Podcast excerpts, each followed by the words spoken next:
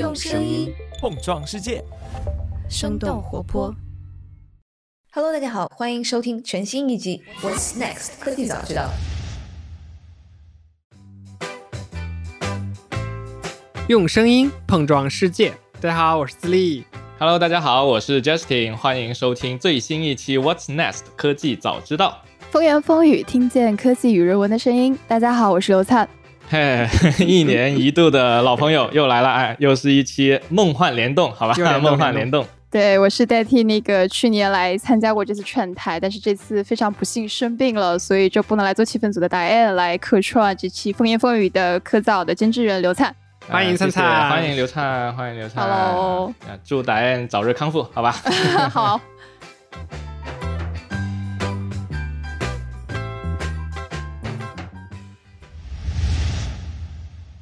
我们其实每年都会做这样的一次串台嘛，然后我记得去年两位跟达人录的时候，其实也聊到说，去年那个好像就是感觉是没有什么亮点的，但是今年是不是有很多的那种 aha moments，对两位来说是是蛮多的呢？嗯哼，而且当然，对今年还还是比较给力的。对，今年料很足啊。啊、我先来说一下吧，就是像昨天晚上，其实 WDC 呢跟去年比，去年我们其实看得快睡着了，对吧？然后 今年的话，其实他放出来好多好多东西啊。虽然一开始那个白头发帅哥 Craig 啊扮那个零零七的时候，哎，其实挺搞笑。我我感觉他他好像不太擅长演戏的样子啊。但后面他发出来的一些东西，像那个新的 Lock Screen，就是那个锁屏的界面，然后可以操作更多的 widgets，然后嗯后面又带来了新的 MacBook Air，然后有 M2 芯片，以及那个很有创意的那个用 iPhone 的摄像头绑在你的呃 Mac 上面，去作为你 Mac 的一个 Webcam，然后还可以。使用它的广角镜头去同时展示两种完全不同的视角啊，这些东西呢就都给我带来一种啊啊，苹果又有创新了，啊又堆料了，而且还在持续不断的提升的这么一个状态，所以我今天觉得今年的这个 WDC 还是蛮有意思的啊。那智利呢？而且苹果这次在这个 CarPlay 这上面也做了非常大的文章。当时我看到那样非常长的一个车载系统的时候，我就觉得啊 Apple Car 稳了。然后还有它在 AR 这方面的也其实埋了很多的小的点，然后没有在 Keynote 里面具体去讲，但是我们可以看到，在 AR VR 这一块儿确实已经开始在布局了。这个我们后面节目里可以详细去聊。不如我们从 iOS 十六开始聊起好了。就这个关于这个部分，其实大家觉得就是我们要给呃所有的听众去讲哪些重点呢？其实像昨天那个帅哥 Craig，他一上来呃下降到地下，然后就被 lock in 的 White House，然后就开始啊念他的 PPT 了啊。首先给我们带来的是一个 Lock Screen 的更新，就是我们在安卓手机已经非常非常常见的那些锁屏的功能啊，终于来到了苹果手机上。当然了，我可以很负责任的说，在我今天下午体验到的 beta 版本里面去，我感觉到它的这个锁屏界面其实做的还是非常的优雅的。它有很多种不同类型的 widget 可以给你选择，包括其中一个让我觉得还不错的是那个 emoji 的那个类型的锁屏就是你可以用呃一二三四对随便组合几个不同的 emoji icon，然后呢它会以不同的 pattern，就是呃可能是方格的排列，可能是一个旋转的排列，可能等等之类的，然后布局在你的那个桌面上，看上去就像一个新的壁纸。我觉得光是这一个新奇的创意就值得去做一个 app，并且去拿当年的 Apple Design Award，对吧？这么高的评价吗？我看推特上已经把这个 emoji 的这个壁纸玩出了花，各种漩涡在里面转。然后我印象最深刻的，其实是我发现他把 Apple Watch 上的一些交互、一些 widget 的表盘带到了 iPhone 的这个手屏上面，然后我们可以在上面锁上三个像 Apple Watch 里面经常常用的天气、activity。还有那股票，现在我可以在首屏直接就看到实时的股票震动了啊，觉得非常的给力啊！我补充一下，它这个 widget 是可以调颜色的，所以你可以把那个股票调成红色。啊，是吗？我现在还没有去调颜色，我现在是灰色的，只能通过小三角形去看它的涨和跌。啊，那也可以啊，至少不是绿的，好吧？OK。然后，其实我记得昨天晚上在看 WDC 的时候呢，那个白头发帅哥他不是演示了一个那个地球打开的那个画面吗？这个在小米的米 UI 上面啊，曾经被这个雷布斯啊、很好的去宣传过一波啊。那现在看起来呢，苹果的这个做的感觉是啊挺不错的，挺不错的。反正期待一下吧，好吧。然后现在这个 beta 版本呢是相当相当的不稳定啊，我我觉得这个普通的这个消费者就不要去尝鲜了，可以等到第一个 public beta 之后再去试一下。而且我今天试完 beta，其实手机还是有一点发烫的，所以主力机器就不要升了。那这个是 Lock Screen 的一个更新，那这里面它就带来了一个 Widget 的一个更新了。我们知道，在一九年的 WDC 呢，Widget 其实是有一个天翻地覆的修改的啊。我们手在 iOS 里面呢，桌面端不是可以放很多很多小组件嘛？嗯，那么老的那个 Widget 其实已经算是比较强大了，但是在一九年之后呢，它就彻底改成了一个新的机制，使得你的这个 Widget 不能够被频繁的更新。那么也就是说，那些以前看比分的 App，就是他这次 WDC 不 demo 了一个 NBA 总决赛的那个比分嘛，那就会很麻烦。然后如果你想在上面做动画，也几乎是不太可能了。所以呢，这一次 Widget 的更新呢，它应该是带来了一些 Live Activity 的接口。那么有可能我们可以在 Widget 里面去做动画了，包括锁屏界面。我觉得电子宠物是不是也可以跟进一下？我们在手屏养一只猫什么的，成为了可能。我觉得都可以。好，那这个是首屏界面，然后 notification 也有一些更新，notification 会全部被收到那个底部。我试用了一下，还挺好的。就是你 notification 太多了之后呢，这样滑会更舒服一点，并且它会支持单个 app 的聚合，常规操作了啊。然后接下来呢是 message app 的一个更新，message app 更新了一些在其他的 IM 软件里面已经很常规的基础功能，就是什么撤回啦、重新编辑消息啦等等啊，you know, markets on read 之类的。啊，在 Telegram 这些已经是常规操作了，那我们就不管它了。Share with you 就是在 iOS 上面呢，Share Play 会得到一些功能的增强，包括在 FaceTime 里面会有一个更明显的入口，以及在 Message App 里面，它也可以去支持 Share Play 了。这个功能呢，说实在，我感觉好像身边的朋友不怎么使用这个功能呢，不知道两位是什么状况？那个灿灿，你有用过这个 Share Play 的功能，跟你的朋友一起去看电影或听歌什么的吗？还没有，还没有，我只有在工作场景会使用，还没有在娱乐生活中享受。自立呢？我觉得这个应该是一个情侣使用的功能吧？啊，这样子的吗？并且还要异地吗？如果是用到 Family Share 的话，可能也会更好用。OK，这就好像之前我在看我的美国的朋友们他们去操作他的 iPhone 的时候，我感觉我简直就我们用的不是同一部手机。你知道他们可以就是比如说手机放在桌上，然后完全不碰它，用 Siri 去唤醒它，并且用 Dictation 输入一堆文本，并且发送出去啊，这个事情在我看来是啊有点难以想象的。那这就提到了一个新的 Dictation features。就是那个语音输入，苹果这次在 WDC 呢又提到这个东西得到了一些增强，包括我们中文的本地啊，包括这个粤语得到了增强，好像四川话也对我看到四川话这个设置了，我觉得很诡异，太酷了。啊，是啊，诡异吗？我是觉得这不是微软喜欢干的事情吗？就是微软其实在这种语音识别啊，都做的非常的棒啊。OK，但其实我知道的是，Siri Team 的话，他们人还挺多的，有一批负责 NLP 的，就是那个自然语言处理的的人，然后他们会去处理不同的语种啊，包括粤语，所以他们也有会讲粤语的员工啊。当然，我在几年前试用这个粤语的时候，我感觉啊，不知道我粤语不准还是怎样啊，他老是识别不出来啊，不知道这个 bug 修了没。然后接下来就是演示了一下 Live Test 的一个新的更新。我觉得比较厉害的是，这个 Live Test 可以在视频里面使用了。你如果比如说正在看喵神的这个 WDC 的教程，点一下暂停，对吧？哎，这里有一坨代码，我就可以直接把这个视频里的代码 copy 下来，哎，很方便，对吧？以前可能我们看 WDC session 可能还要去下载它的 sample code，然后才能够干嘛干嘛的。对，而且以前遇到视频里有这样的文字想提取出来，你可能得先截图，截完图再用系统自带的那个 preview 去预览，然后再在里面去抓。现在不用了，还是蛮先进的。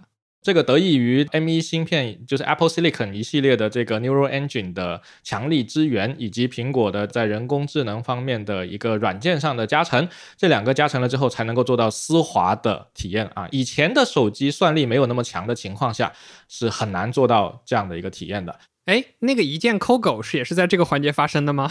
啊，没错啊，就是那个 Visual Lookup，就是他，呃，帅哥克雷格呢，他演示了一个特性，就是在照片里面有一只狗。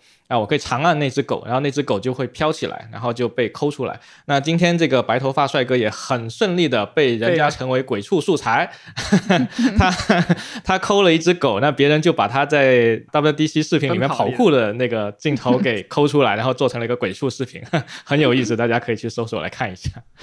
这个也是一个很棒的功能啊！以后我感觉表情包会越来越多啊，大家上视频的时候露脸的时候小心一点啊。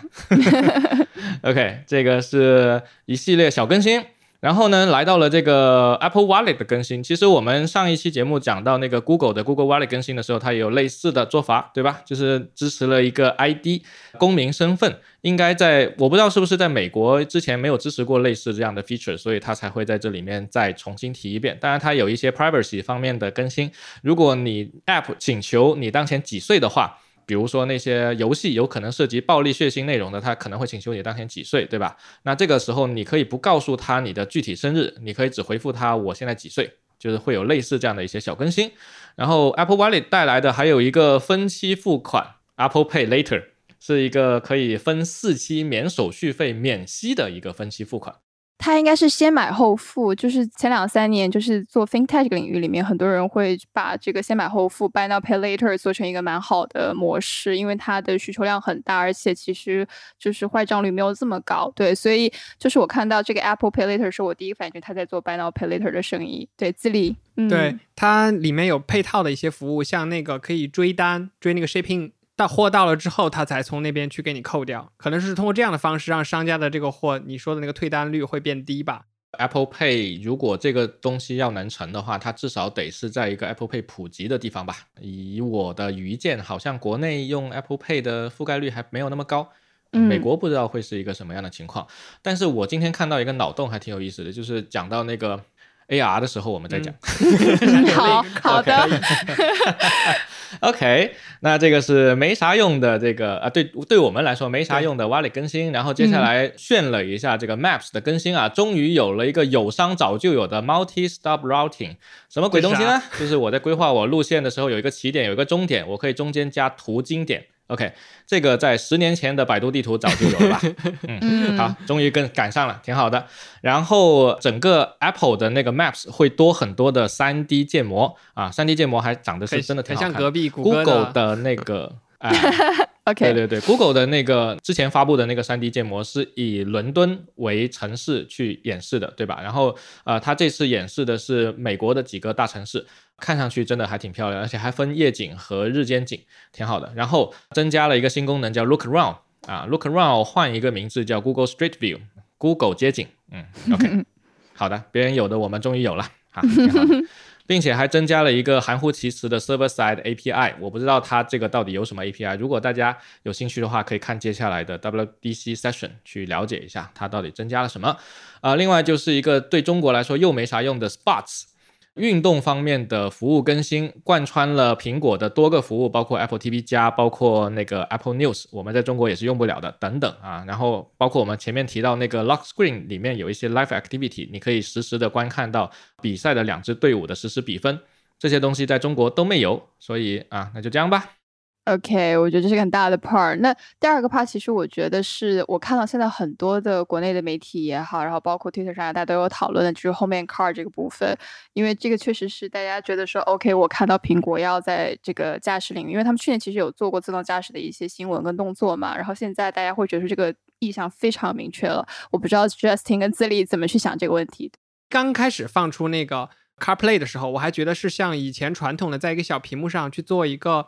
镜像上去的这种管理，但直到它放出了一个从主驾驶到副驾驶非常长的一块条状屏幕，再外加一个中控显示器屏幕，然后我就觉得事情没有那么简单，因为没有那么多元素需要投到这么大的屏幕上去。然后你就会发现，它整合了车机里面的像身窗或者是一些那种仪表盘等等变速表都在里面，空调。然后你就觉得啊，这不就是一个我想象中的 Apple Car？里面的样子吗？就可能我没有看到外面长什么样，但是里面我已经窥到了，我觉得这个就很棒。首先，我觉得它 demo 的那个样子啊，其实在奔驰的概念车或者已经不算概念车了，可能量产的车里面也有，就是那个贯穿式的很长条的那个屏幕。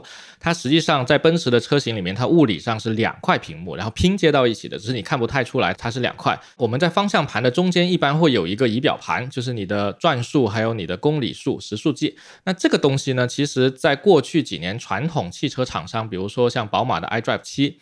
然后奔驰我不知道不太清楚啊。那 iDrive 七它很受欢迎的一个功能就是可以在那个仪表盘的正中间显示它的地图。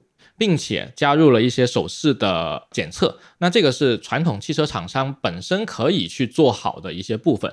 但是即便如此，我们也发现它跟 Apple CarPlay 的体验差了不是一丁半点。对吧？只要我们用过 Apple Apple CarPlay，我们就知道一边是传统车企，一边是做互联网体验的，那完全不是一回事。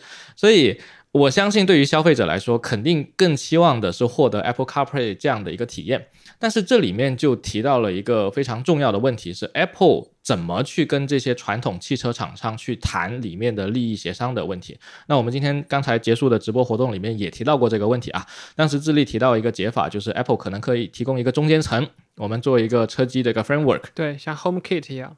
啊，没错。然后呢，那车机接入我们这个协议之后呢，你再给我这个接口，这样的话，你车机去保证你车子的安全。因为做安全这方面呢，我相信苹果是做的不如传统车企好的。因为我整辆车要能够点着，要有 ECU 去负责我的油门、刹车。然后如果我是市区的话，我还得分配我的四个轮子的，还有那个 ESP 系统、防滑系统等等一系列这些东西。这个东西，你看苹果现在的 beta iOS，你敢用吗？这个 我就问你啊，对，所以这个东西肯定要传统车企自己去搞定的。所以那这里就会诞生另外一个问题。那假如说我传统车企依然保留我的一个 OS 的一个核心去管控这些关键部件，然后我去接入你的 Apple Car，但是 Apple CarPlay 未来肯定会要求更多的内容。对吧？我现在能管你的空调了，能管车窗升降了，能管各种各样的东西了，那是不是接下来我会要更多？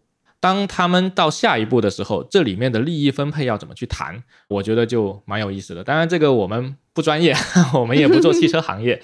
但我想到一个点是蛮有意思的。智利，你现在是特斯拉车主，对吧？对对。那未来我们知道，未来应该是电车的未来。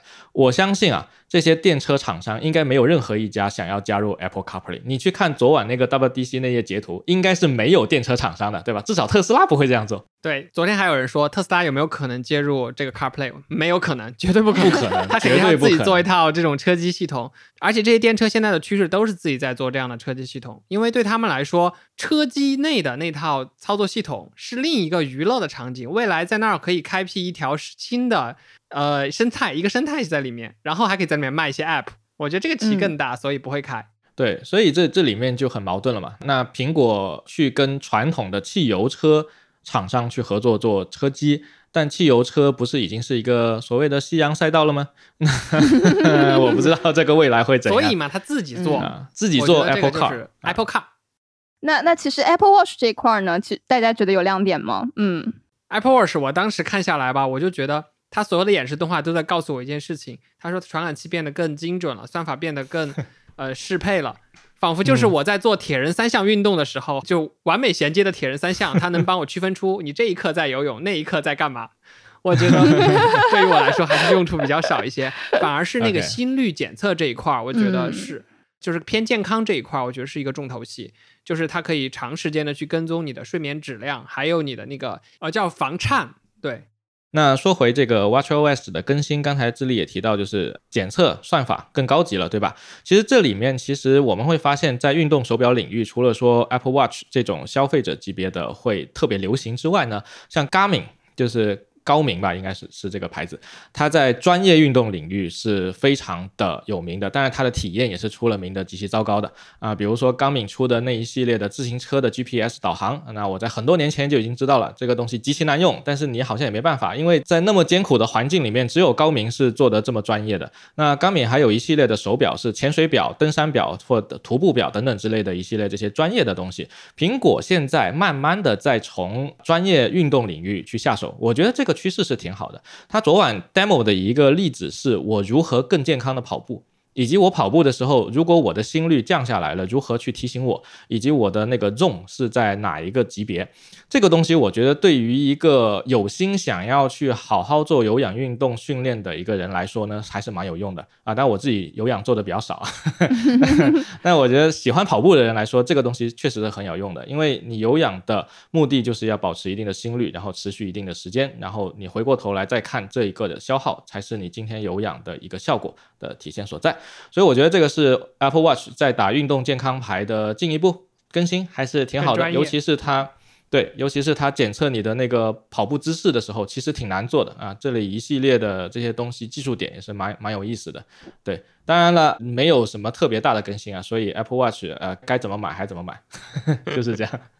那其实说到最大的更新，我觉得毫无疑问吧，今天讨论就是热度最高是个 M 二芯片，对吧？我记得去年节目其实两位也有提到说是有期待这个上面有一些变化，但是当时是没有，现在是有。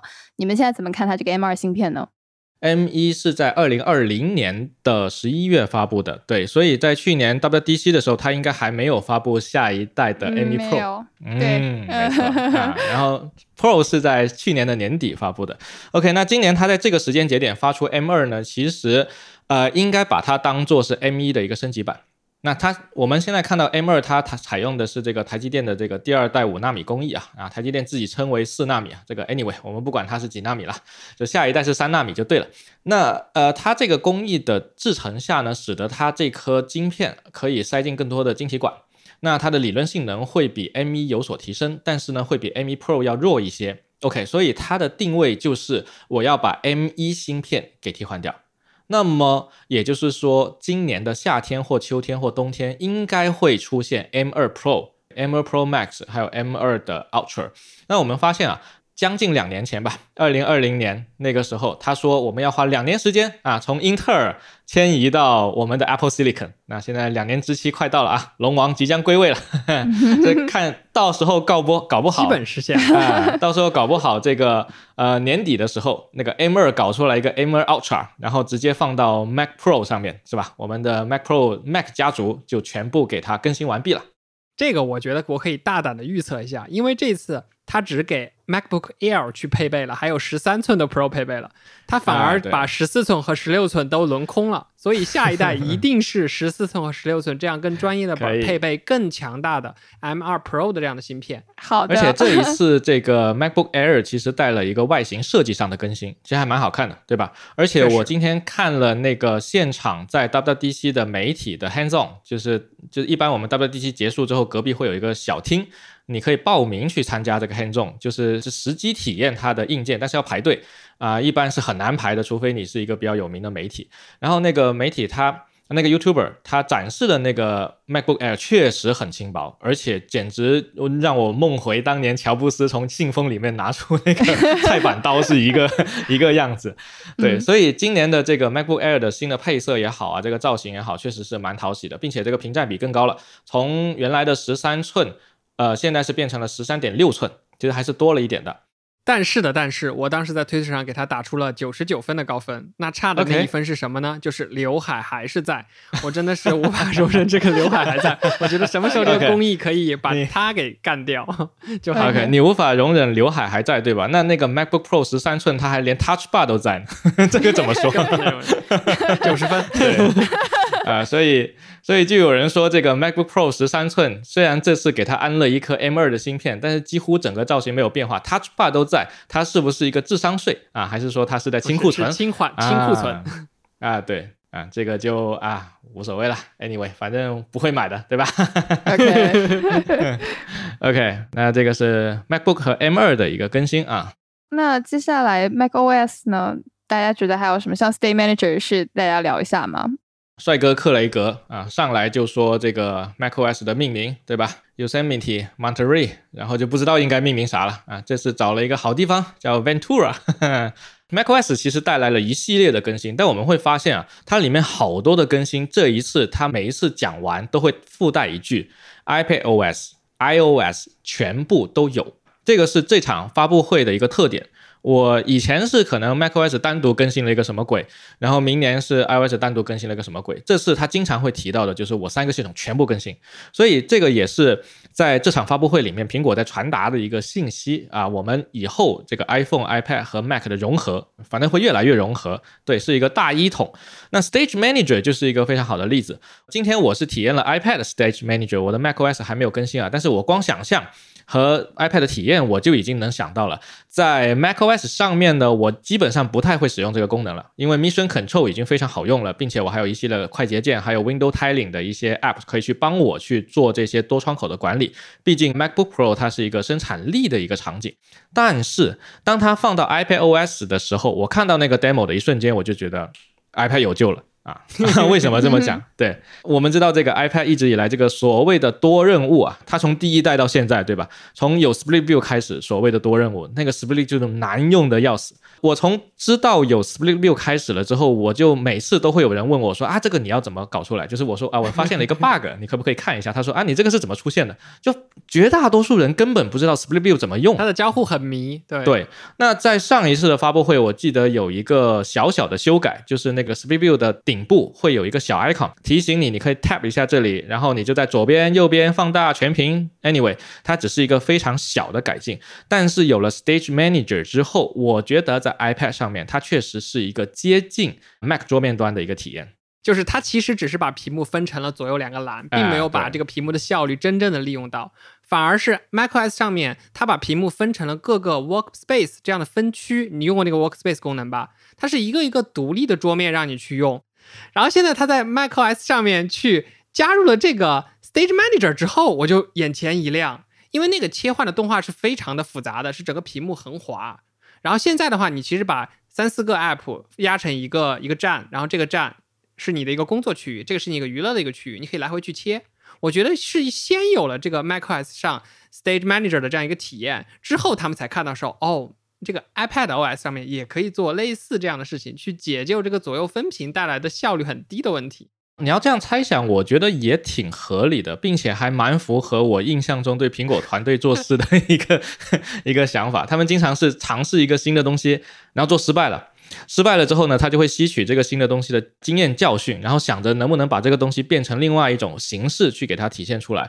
呃，像我们现在在 iPad 上面看到这个 Stage Manager 这样的一个形态，我至少在一六一五年的时候就已经听到有朋友在跟我说这个事情了。那你想一想，现在已经六年过去了，对吧？龙王归位，这个都归了几次？牙膏挤出来了。对。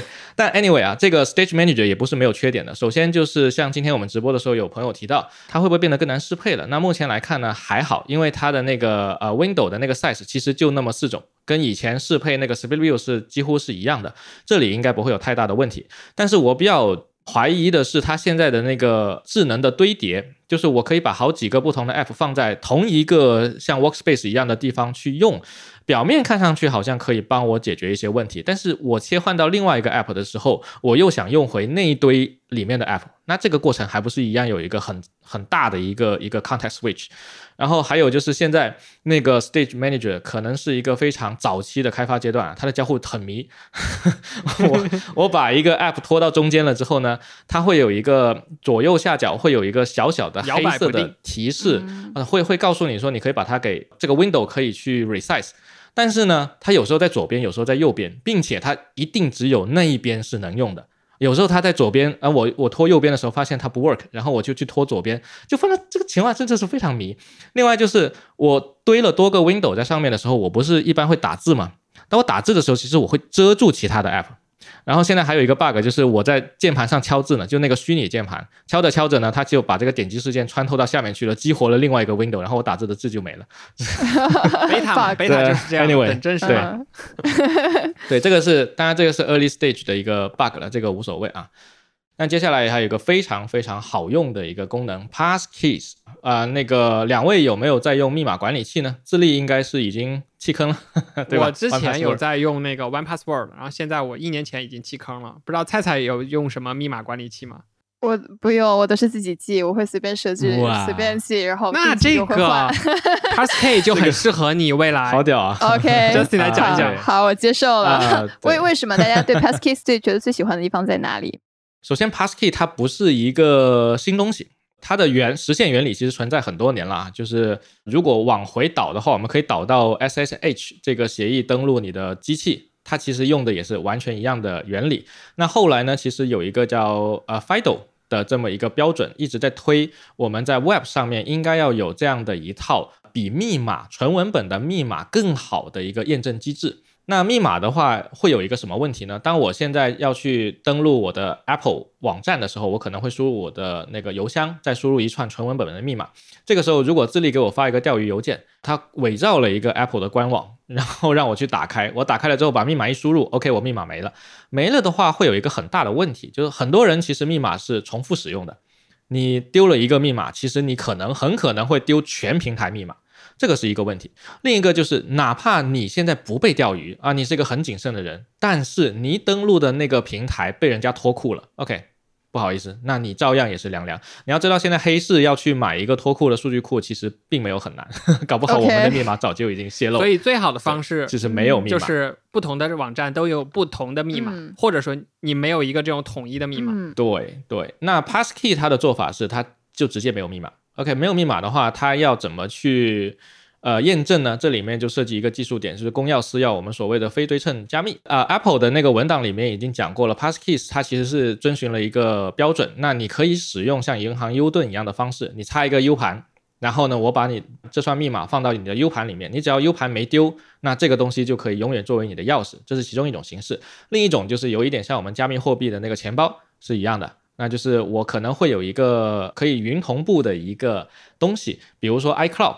现在苹果的好处是它全生态都可以用 iCloud 来做同步，所以我的所有的公钥私钥都存在了 iCloud 里面。那也就是说，我的银行卡在里面，或者说我的门禁卡在里面。然后我想要去登录某个网站，我就把我这个门禁卡拿出来刷一下，哎，B，然后我也不需要输入密码啊，它直接就过了，就是类似这样的。那苹果还有个更好的好处是，它把所有这些技术细节全部隐藏了，到最后对于消费者来说，可能就是一个 Face ID 或者一个指纹的 ID。那这个是苹果在做产品的方面一个比别人要好得多的优势。像智利常年混迹这个 Web 三，你知道那些基建是有多么的简陋了，啊，多么的不人性化了，对吧？急需苹果来拯救，好吧？我看 W 三 C 其实也在制定相应的规范了，但是 W 三 C 去推这些东西会没有这些大厂去推要来得快。到时候你的 App 如果不接入这个 Passkey。就不给你上架，这样就可以推过去了。好的，确实。OK，Signing with Apple 就是这么做的。好了，艾特一下 Tim Cook。OK，好。OK，然后呢这个是 Passkey，然后我们的帅哥呢就邀请了一位逆本人，卡普空的老板过来讲述了《生化危机》这一波要上 Mac 平台了。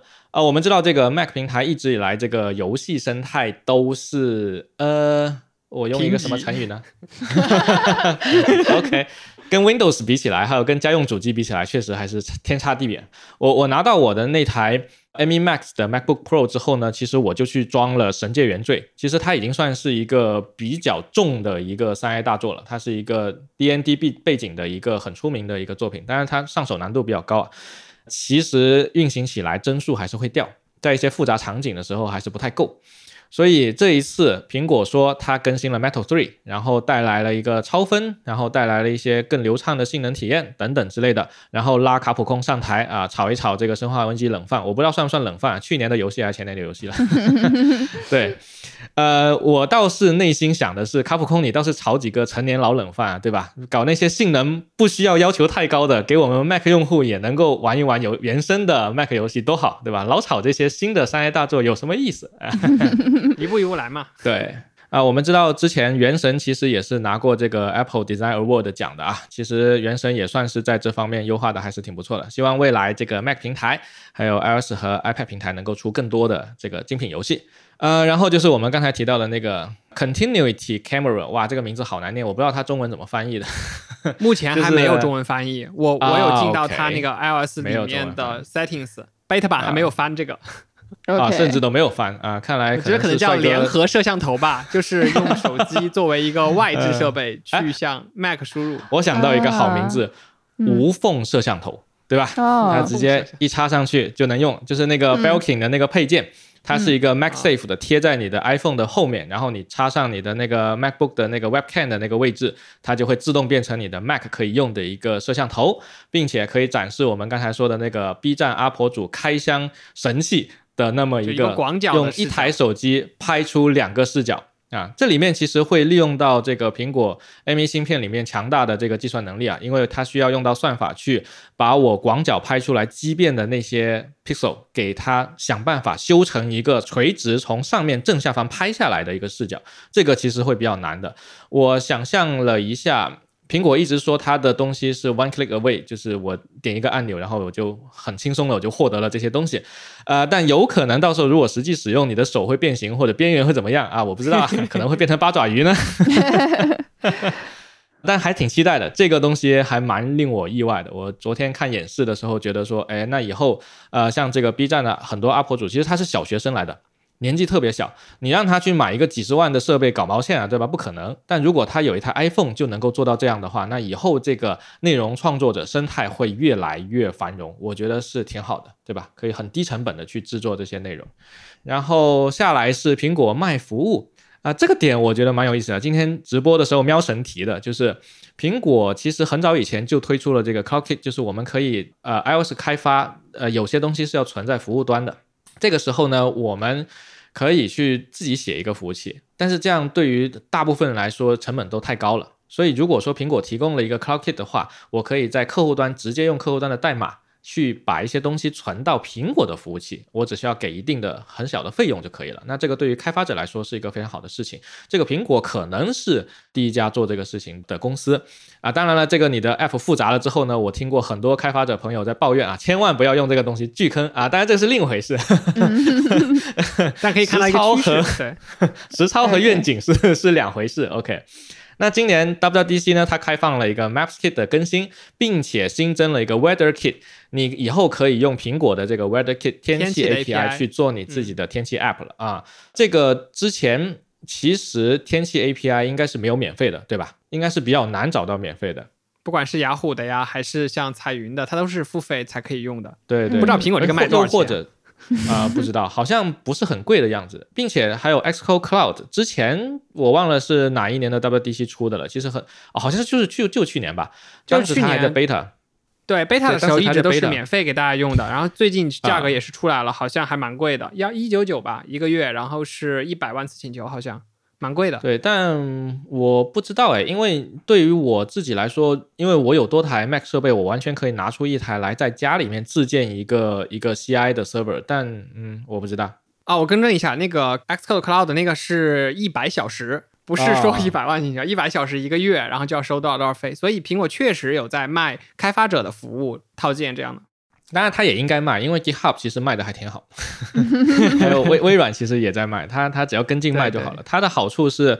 它对于苹果这一方面会有一些优势吧，因为其他人的像 GitHub 那种，它其实可能会更多面向于全平台的，所有的东西你都可以在我这里面去 build，但它可能在苹果的这方面会有一些优势，所以也可以看到苹果在卖服务这方面，我觉得自从那个有了 Apple TV Plus，然后有了 Apple News 之后，它慢慢的开始在卖很多很多服务出来了，以前它不这么做的，以前就是很多时候卖硬件。卖手机，卖 iPad，啊，有了 iTunes 之后会卖音乐，当时也是改变了整个音乐行业。但最近几年，它慢慢一点一点的在卖这些服务。对啊，自制的影视剧啊，还有它的游戏平台都在发展。尤其是 Apple TV 加最近两年的神剧啊，隐隐有把 Netflix 给打下去的趋势啊。当然，Netflix 现在好像也有点凉凉的样子。对，科技早知道好像是有一期节目讲了这个事情，是吧？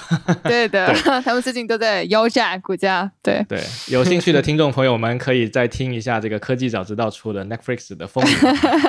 好，谢谢。在我们北京的时间到第二天吧，到凌晨之前，我我觉得我们可以再 Q 一下 iPad OS 十六这里，看看两位觉得有没有什么亮点，因为觉得还是蛮好玩的嘛。因为我们有讲到像在线协作呀、gaming 这一块，看看那个 iPad OS 十六这一块，我当时印象最深刻的就是这个 Freeform 这个白板工具。我当时第一时间看到他，我说这不是 Fig Jam 去做的这样一件事情吗？然后苹果连这一块的份额也想去吃吗？但其实它比 Fig Jam 要好的点是，它拥有一支额外的输入的笔。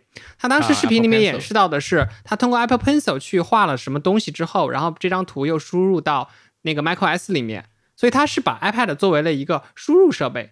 然后同时呢，在这个白板协作的时候，我可以体验到一种现在很流行的一个概念，叫无边浏览器。就是这个浏览器里面是没有任何边界的，你在里面可以，你在这边画画，你的另外一个朋友在那边画画，然后你们互相圈圈点点，最后碰撞出一个脑爆的东西出来。我觉得这个是很有意思的。但是就是你得需要有一个 iPad 和一支笔，这个门槛有点高。其实我我觉得我当时在看的时候，我就我立马脑袋里面想到的就是那个 Figma 的那个画布。Figma 其实在在线协作上面做的已经很好了，就是啊，智力天天在用啊，天天有人 看着你在这里调一个 pixel，今天挂了 Figma，对，今天还挂了。对，我反正看他演示的时候，我觉得还蛮兴奋的。到时候如果这个功能上了的话，我觉得一定要和自立在录播课的时候用这个东西尝试一下，脑爆一，下。协作。这个是 Free Phone 啊，这个我们可以看到在线协作，其实这个关键词也是贯穿了苹果昨天 WDC 发布会的。其实很多东西呢都跟这个在线协作是有关系的。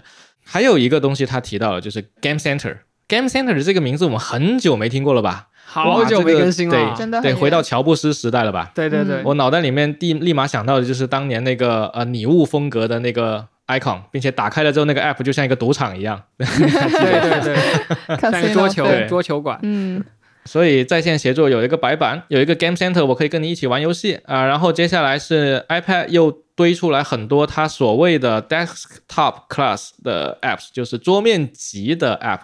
然后呢，我留意到它列出来那一句句的文本里面，就是说我们做了好多大更新啊，好厉害啊，列了一堆堆嘛。里面有一句，我们可以在 iPad 里面去修改你的文件后缀名，此处应该有掌声。OK，OK，好，就很离谱，好不好？这个 iPadOS 不是跟那个 mail 的 undo 是一样的嘛？我们现在可以撤销 message 了，可以撤销 mail 了。我们做了革命性的创新，好吧？所以当然必须得说的是，iPad 这一次的修改还是挺多的，就是东西还蛮还是挺满的，呃，以及 macOS 其实也是，呃，不过 iPad 是没有那个锁屏的功能的，那个锁屏功能是 iPhone only 的，所以不知道什么时候 iPad 才会有这个东西。但我觉得这一次 iPad 的升级已经够多了，尤其是那个 Stage Manager，我觉得会让就是从事文字工作的人会有一个更好的一个多任务协作的一个体验的提升。但是你要说它什么时候可以成为生产力？我们刚才直播的时候不是问了这个 B 站 UP 主吗？那能不能用 iPad 来剪一剪视频？呃，人家说能什么时候看 Final Cut Pro 能够上 iPad？还是 iPhone 比较好用，嗯，对，但我们看啊，现在这个 M1 芯片在桌面端已经有一个非常好的口碑了啊，我们也它也证实了，其实它能够给它的这个芯片 SoC 的设计，可以给这个视频工作者一个非常好的这个工作场景契合的一个配对。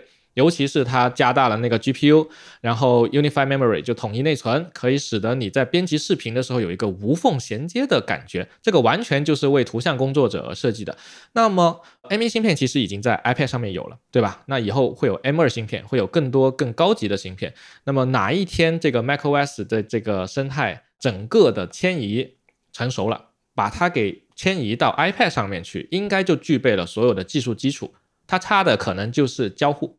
对，因为 iPad 它其实主要交互还是用手指的。你在这样一个手指设备上去做生产力工具，大部分人是选择了配一个键鼠，同时那个键鼠可能还能有充电的功能。因为你在带动一个像 macOS 一样大的系统的同时，你待机又成为了一个问题，对吧？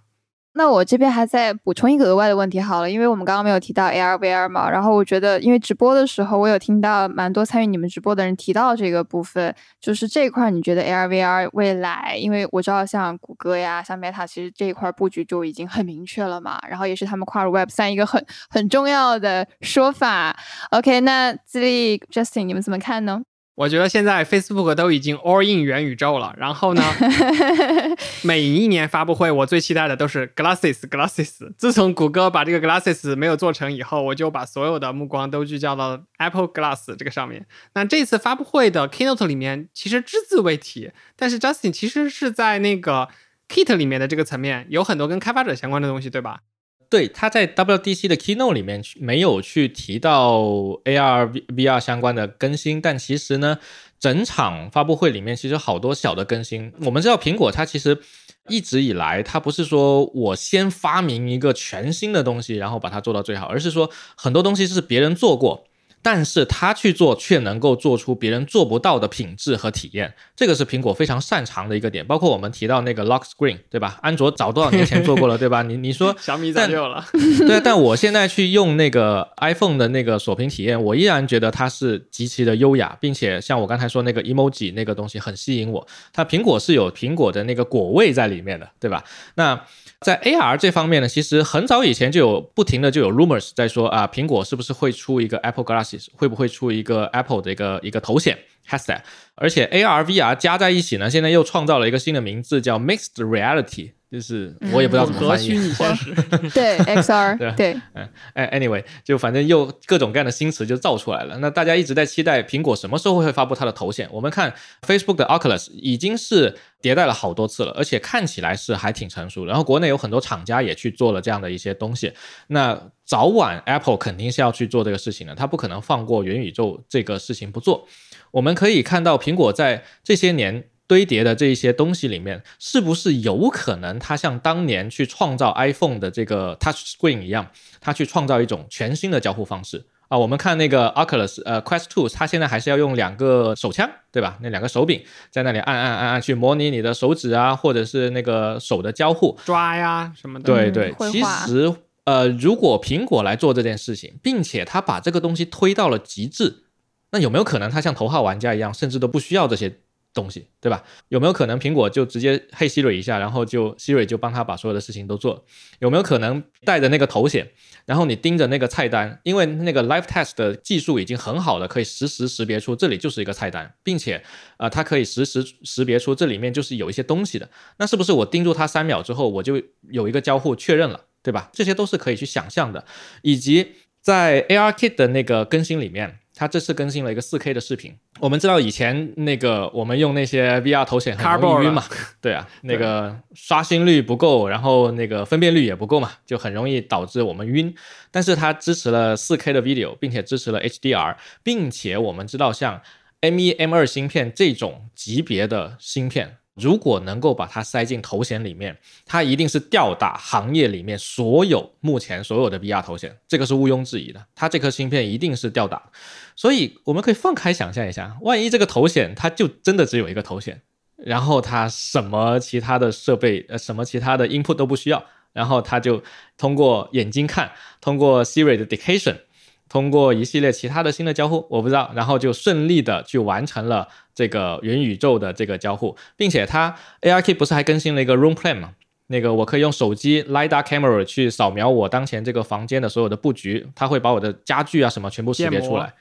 对，去年的 ARK 其实就已经发布了一个通过手机去做一个 object capture，就是我去拍宜家的一个椅子，然后拍它三个面或怎么样，它就会变成一个模型，直接建模导出来，可以放在你的呃 Cinematic 4D 或者是 Shaper 3D 这样的一些工业级别的 app 里面去使用。那也就是说，未来如果我们这个头显可以做采集的功能，然后。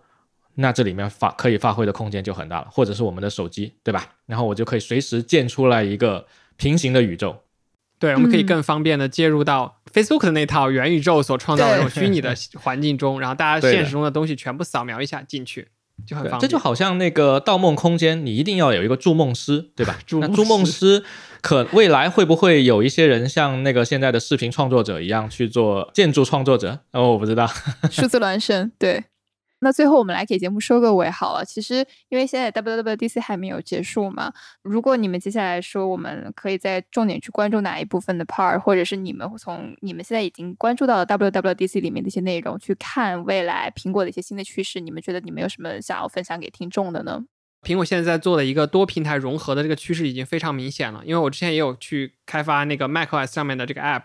我觉得后面我再去开发的时候，可能会更多的使用这个 Swift UI 这样的一套方式去兼容所有平台。当然，我我是这样去想的，就是我做的这个 app 是一个 universal 的这种 app，就不用再考虑那么多兼容问题了。我不知道 Justin，我这个想法会不会实现？呃，看你要做什么样的一个 app。如果你是一个非常标准的苹果原生组件的一个 app 的话，用 Swift UI 应该问题不是很大。啊，当然它会存在各种各样的 bug，然后各种各样的不流畅以及交互上的区别，你还要写一堆的 if else，因为你毕竟是要统一一个桌面平台和一个手机触屏操作的平台，始终在交互上会有很大的差异。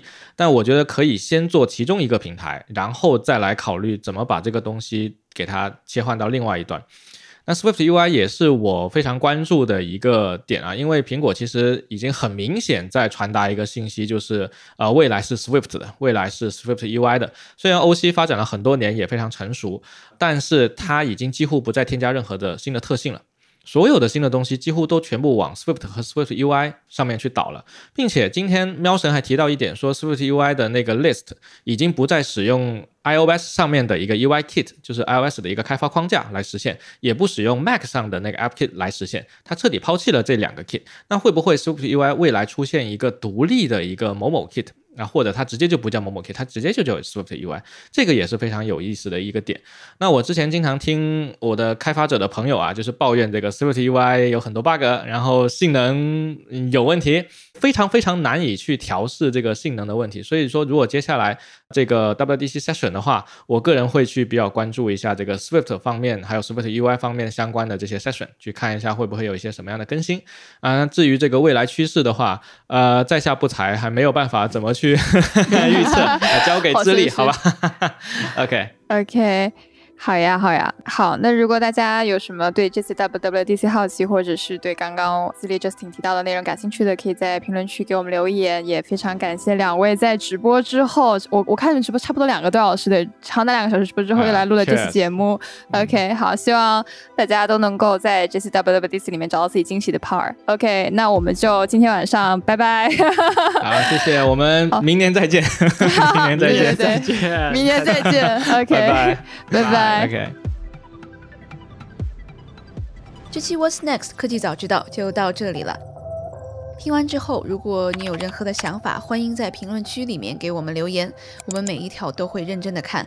如果你喜欢我们的节目，请记得给我们五星或者好评，分享给更多的朋友，也会对我们非常有帮助。你也可以单独写邮件给我，邮箱地址是听 t i n g at 声点 fm，我都会一一回复。那同时，公众号和微博也可以搜索“生动活泼”，声是声音的声。节目相关的更多信息会在公众号里出现，微博和公众号都会有不定期的福利给到大家。如果你想要跟我们更加紧密的讨论和分享，或者是想要认识和你一样有求知欲的新朋友，可以加入我们的微信群。进入听众群的方法是在公众号文章中扫码添加，或者是公众号后台回复“科技早知道”即可获取邀请码。期待你的加入，我们下期见。